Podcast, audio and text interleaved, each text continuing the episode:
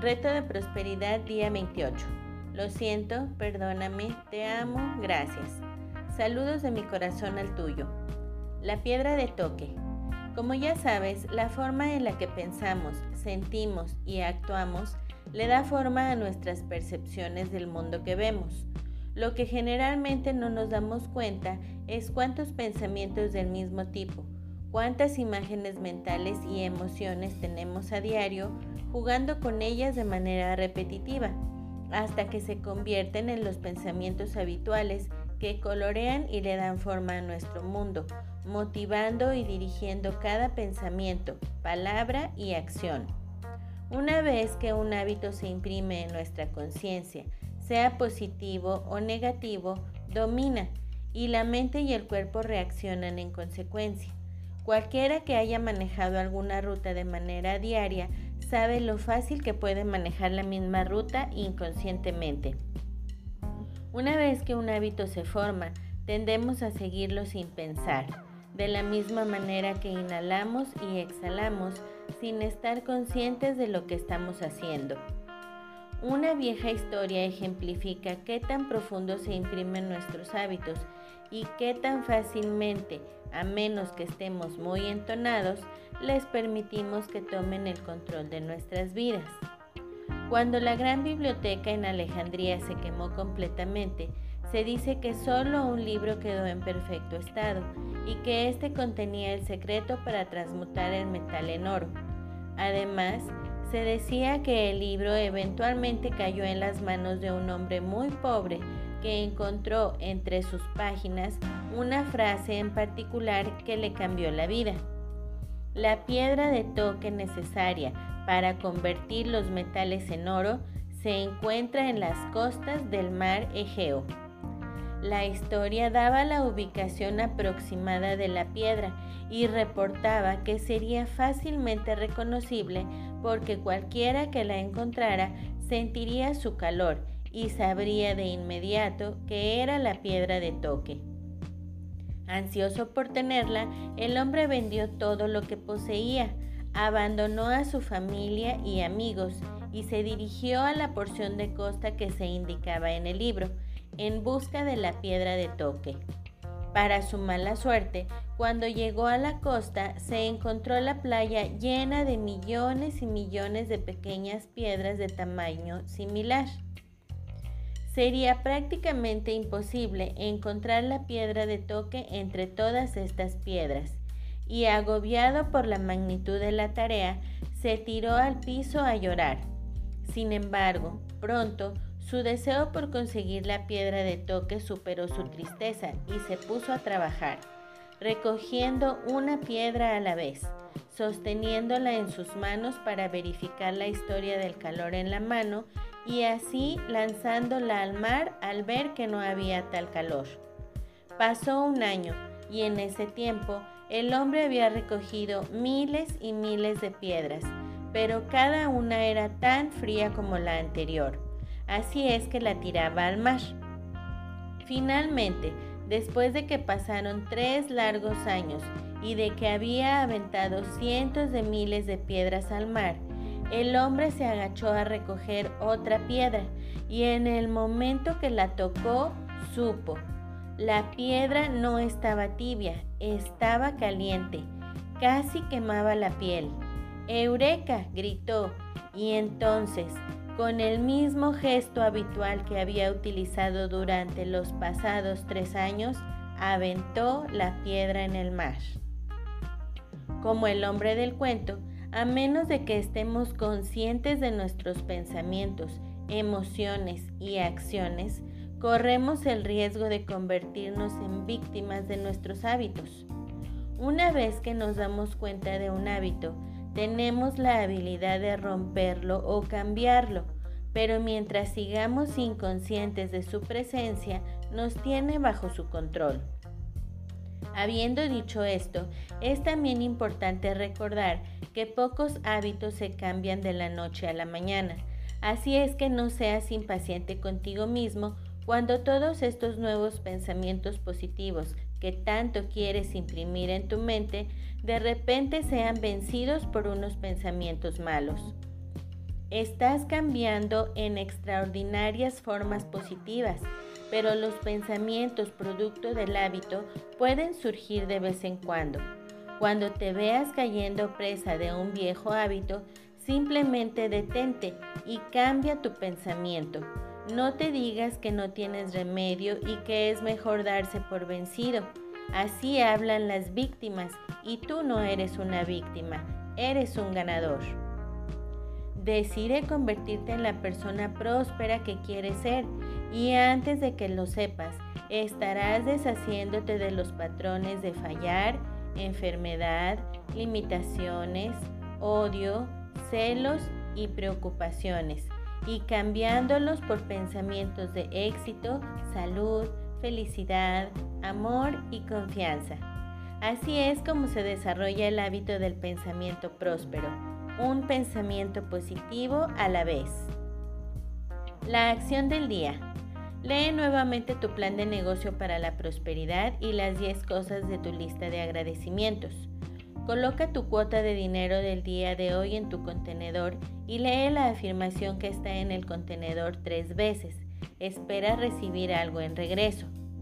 Bendice a todos los que están a tu alrededor, incluyendo a los otros participantes en este experimento. Imagina cómo aquellos a quienes bendices prosperan y se rodean del bien. Entonces bendícete a ti mismo e imagina lo mismo. Puedes continuar bendiciendo a la persona o personas en tu lista de bendiciones. El pensamiento del día. El caer en un hábito es comenzar a dejar de ser. Miguel de Unamuno, de El sentido trágico de la vida. La afirmación del día. Transformo los hábitos de mi naturaleza anterior en hábitos de oro de una nueva y próspera naturaleza y lo hago con facilidad y confianza. Reto de bendiciones día 28. Lo siento, perdóname, te amo, gracias. Saludos de mi corazón al tuyo. Habrá momentos en los próximos días donde nada de lo que desees suceda. Se presentarán obstáculos ante tu progreso tan altos y sobrecogedores como el Himalaya, y los valles de la desesperación se aparecerán frente a ti en todas las direcciones hasta donde alcances a ver. Y en otras ocasiones solo verás la felicidad absoluta, tus relaciones, tus finanzas y tu salud florecerán y te considerarás abundantemente bendecido. Y en medio de cada uno de estos momentos, tanto de buena como de mala fortuna, solo hay algo de lo que puedes estar absolutamente seguro. Esto también pasará. En su libro Cambia tus pensamientos, cambia tu vida, Change Your Thoughts, Change Your Life, el autor Wayne Dyer escribió, como la mayoría de los humanos, probablemente deseas que lo que hay a tu alrededor sea permanente, constante, confiable, seguro y predecible. Sin embargo, tu realidad insiste inequívocamente en que también consideres lo contrario y lo impredecible que se presenta en cada experiencia que tienes. Después de todo, hasta el paisaje que está a tu alrededor está lejos de ser ordenado. Las cadenas montañosas suben y luego bajan hacia los valles. Los árboles rebasan a los arbustos y las formas de las nubes a veces son extremadamente negras y a veces completamente blancas. En cada perfecto día soleado hay una tormenta escondida y en cada tormenta de lluvia hay una sequía esperando su turno. Cambia tu forma de ver los picos y los valles de toda la vida hacia una actitud que te permita descubrir lo que está escondido en ambas experiencias. Comienza a ver el todo en vez de la buena o mala fortuna. Ve los opuestos como parte de un todo, en vez de verlos como sorpresas interruptoras.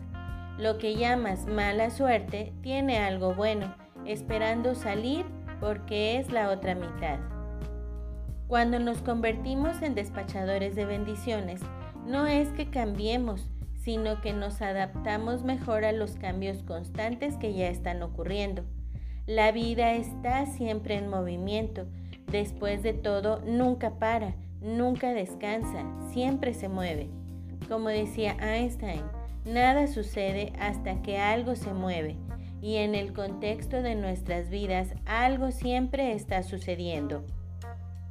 Aun cuando parece que sí, un momento nunca es exactamente igual al momento anterior y en el flujo de la vida los picos, los valles y todos los niveles intermedios son la norma. La vida, hasta una abundantemente bendecida, no fluye por un riachuelo recto y angosto y siempre perfecto. El riachuelo de la vida gira y se curvea de maneras muchas veces inesperadas y en un momento puede aparentar tranquilo y calmado en la superficie y de repente gira de maneras salvajes y rápidas. Y en todos estos cambios que se presentan siempre tenemos opciones. Cuando la vida no va por el riachuelo recto y angosto que quisiéramos que siguiera, podemos elegir culpar y proyectar enojo, haciendo que algo o alguien más sea el villano o podemos recordar que una cosa solo es mala porque así la ve el pensamiento y entonces podemos elegir pensar de nuevo. Siempre, siempre, siempre podemos recordarnos que cualquier cosa que estemos experimentando actualmente es tan solo el escenario de la vida. Y así como el escenario en cualquier carretera pasa, esto también pasará. Podemos, como sugiere Wayne Dyer, elegir ver el todo en lugar de la mala o buena fortuna. Y cuando permitimos que esta sea nuestra elección, nuestra aceptación se convierte en una bendición para cada persona, cada lugar y cada circunstancia que enfrentamos. El ejercicio del día de hoy.